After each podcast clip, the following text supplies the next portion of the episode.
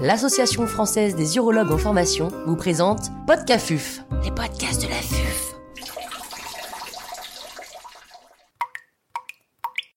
Le syndrome de déficit en testostérone. Docteur Antoine Fex, chirurgien urologue, andrologue et sexologue à la clinique Saint-Roch millénaire à Montpellier, nous fait part de son expertise. L'intervenant n'a pas reçu de financement.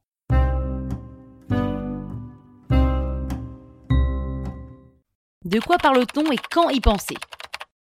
Le syndrome de déficit en testostérone, que l'on préfère comme terme à l'andropause, qui n'est pas le terme le mieux choisi, est l'association de signes cliniques évocateurs et également d'une diminution du taux biologique de la testostérone.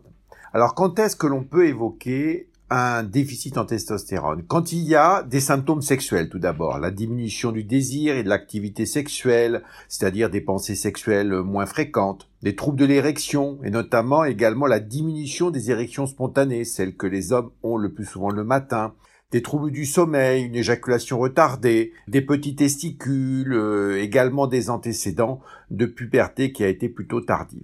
Mais il y a également des symptômes non sexuels comme des symptômes cardiométaboliques, une augmentation du poids, euh, une obésité viscérale, c'est-à-dire une augmentation du périmètre euh, ombilical, un syndrome métabolique, un diabète de type 2, également une augmentation du volume des glandes mammaires qui peut arriver chez l'homme, avec une diminution de la masse musculaire, des bouffées de chaleur exactement comme la ménopause chez la femme, une diminution de la pilosité euh, et également l'ostéoporose qui peut se traduire par des fractures euh, pathologiques notamment au niveau euh, du dos, des poignets ou des fémurs.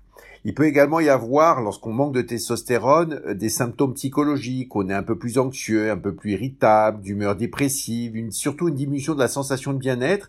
Et puis également, il peut y avoir une diminution des performances intellectuelles, notamment au niveau de la concentration, la mémorisation verbale ou spatiale.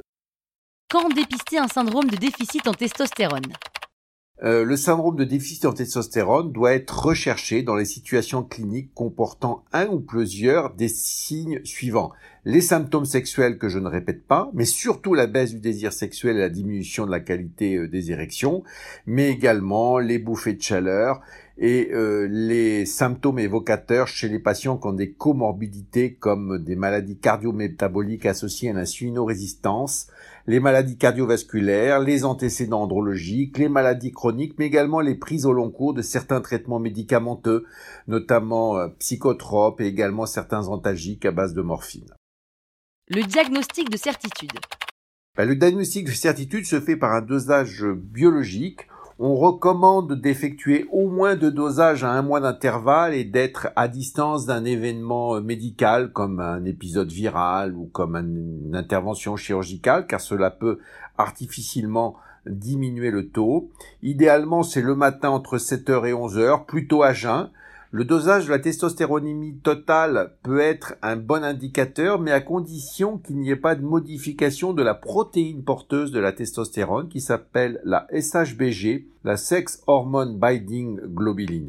Plus on avance en âge, plus on a des problèmes de santé, plus cette protéine porteuse est modifiée, et moins le dosage de la testostéronémie totale sera pertinent. À ce moment-là, il faudra plutôt choisir le dosage de la testostéronémie biodisponible ou le dosage de la testostéronémie libre, idéalement libre calculé avec une petite formule mathématique que l'on peut trouver notamment par des applications sur son smartphone. Lorsque l'on a deux dosages à au moins un mois d'intervalle qui sont bas, pour le dosage de la testostéronémie totale, c'est classiquement moins de 8 nanomoles par litre et on doit se poser des questions en dessous de 12 nanomoles par litre. Et pour le dosage de la testostéronémie libre calculé notamment inférieur à 0,225 nanomoles par litre, à ce moment-là, il faut envisager un traitement par la testostérone pour améliorer bien sûr le taux biologique, mais surtout les symptômes que présente le patient, qu'ils soient sexuels ou non sexuels. Y a-t-il des contre-indications au traitement par la testostérone? Oui, il y a des précautions à prendre avant un traitement par euh, testostérone. Tout d'abord, le bilan sanguin doit vérifier l'absence de polyglobulie. Idéalement, on doit avoir un hématocrite inférieur à 53%. On doit bien sûr vérifier qu'il n'y a pas de, de, de facteurs cardiométaboliques à améliorer, notamment un trouble au niveau de la glycémie, du cholestérol, un diabète à équilibrer. Il faut également que sur le plan prostatique, euh, il n'y ait pas de doute sur un cancer de la prostate potentiellement agressif, débutant et inconnu, ce qui nécessite en plus du dosage du PSA qui doit être normal, un toucher rectal et également un examen des glandes mammaires car même si le cancer du sein chez la femme est très rare, il est androgénodépendant et pourrait être stimulé par un traitement par testostérone.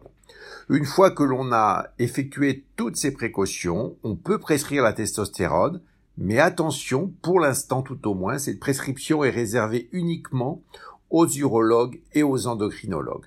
Donc le rôle du médecin généraliste, le rôle de, euh, du médecin sexologue, le rôle euh, du rhumatologue par exemple en cas d'ostéoporose ou du cardiologue, ben, ce sera d'envoyer à l'endocrinologue ou à l'urologue, notamment pour faire le point sur le plan prostatique et pour pouvoir bénéficier de ce traitement. Quel médicament choisir pour donner de la testostérone? Il y a actuellement trois galéniques potentiels avec un traitement péros, c'est-à-dire des comprimés. Néanmoins, ça nécessite euh, trois prises par jour au milieu des repas et si possible avec une alimentation euh, qui présente des graisses. Pourquoi? Parce que euh, la testostérone sera absorbée au niveau des plaques de Peyer, au niveau de l'intestinal, et s'il n'y a absolument pas de lipides, notamment classiquement le petit déjeuner, ou si on prend qu'un seul café, ou on est presque à jeun, bah à ce moment-là, le comprimé testostérone ne sera pas absorbé. Ensuite, il y a les injections intramusculaires avec les injections d'androtardil qui sont une injection toutes les trois semaines ou alors les injections de Nebido qui sont tous les trois mois, ce qui est beaucoup plus confortable pour le patient, mais par contre qui n'est pas pris en charge par la sécurité sociale. La dernière forme galénique qui est récente et qui permet une augmentation progressive de la testostéronémie. C'est un gel de testostérone qu'on doit se mettre sur la face interne des bras ou des cuisses ou sur les épaules. Mais attention, pas sur les glandes mammaires et pas au niveau de l'appareil génital. On fait ça le matin après la douche ou le bain et on laisse sécher pendant 10 à 15 minutes en évitant de s'habiller pour éviter que le, gel soit absorbé par euh, le vêtement et également d'être au contact de quelqu'un de façon à ne pas transmettre la testostérone par voie cutanée. L'amélioration se fait en général de façon progressive. Très classiquement, la libido est le symptôme sur le plan sexuel qui revient le plus vite, mais par contre, pour apprécier de façon plus conséquente l'amélioration sur les troubles de l'érection, sur le plan cardio-métabolique, sur le plan éventuellement osseux, ben ça peut prendre plusieurs mois, au moins six mois, voire neuf mois, voire un an, et également pour la sensation de bien-être. Donc il s'agit d'un traitement au long cours qui nécessite une surveillance clinique pour l'appréciation de l'amélioration, mais également une surveillance biologique. Donc celle-ci doit être faite au départ par un urologue ou un endocrinologue. Après, une fois que l'on a trouvé un traitement de fond et que le patient a toujours besoin de ce traitement par testostérone, éventuellement le relais peut être pris par le médecin généraliste. Y a-t-il des risques à un traitement par testostérone? Classiquement, il y a toujours eu, en France notamment, de l'hormone bashing. On a vu ce qui s'est passé avec le traitement pour la ménopause. Il faut savoir que ce qui est important, c'est de respecter les contre-indications. Oui, il y a des contre-indications et j'en ai parlé tout à l'heure. C'est-à-dire que si un patient a un doute sur un cancer de la prostate, un cancer du sein, n'est pas équilibré sur le plan cardiovasculaire, eh bien, il faut commencer par traiter les facteurs de risque avant d'envisager un éventuel traitement par androgène. En ce qui concerne le risque cardiovasculaire, on sait qu'un manque de testostérone est un risque cardiovasculaire en lui-même. Donc donner de la testostérone, mais bien évidemment en restant dans la normale, peut permettre d'améliorer son risque cardiovasculaire.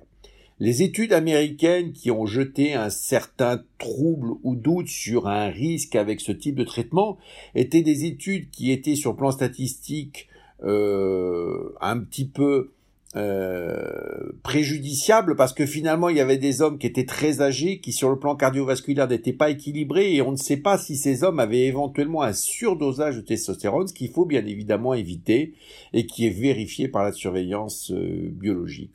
Donc oui, il y a un bien-être à prendre de la testostérone pour les hommes, à la fois sur le plan sexuel mais également sur les autres facteurs, notamment euh, cardiovasculaires et osseux, et il faudrait que les hommes aient un dépistage non pas systématique, mais qu'à partir du moment où il y a des symptômes qui peuvent faire évoquer un certain de déficit de testostérone, de dosage systématique, quel que soit le médecin qui le voit en première intention.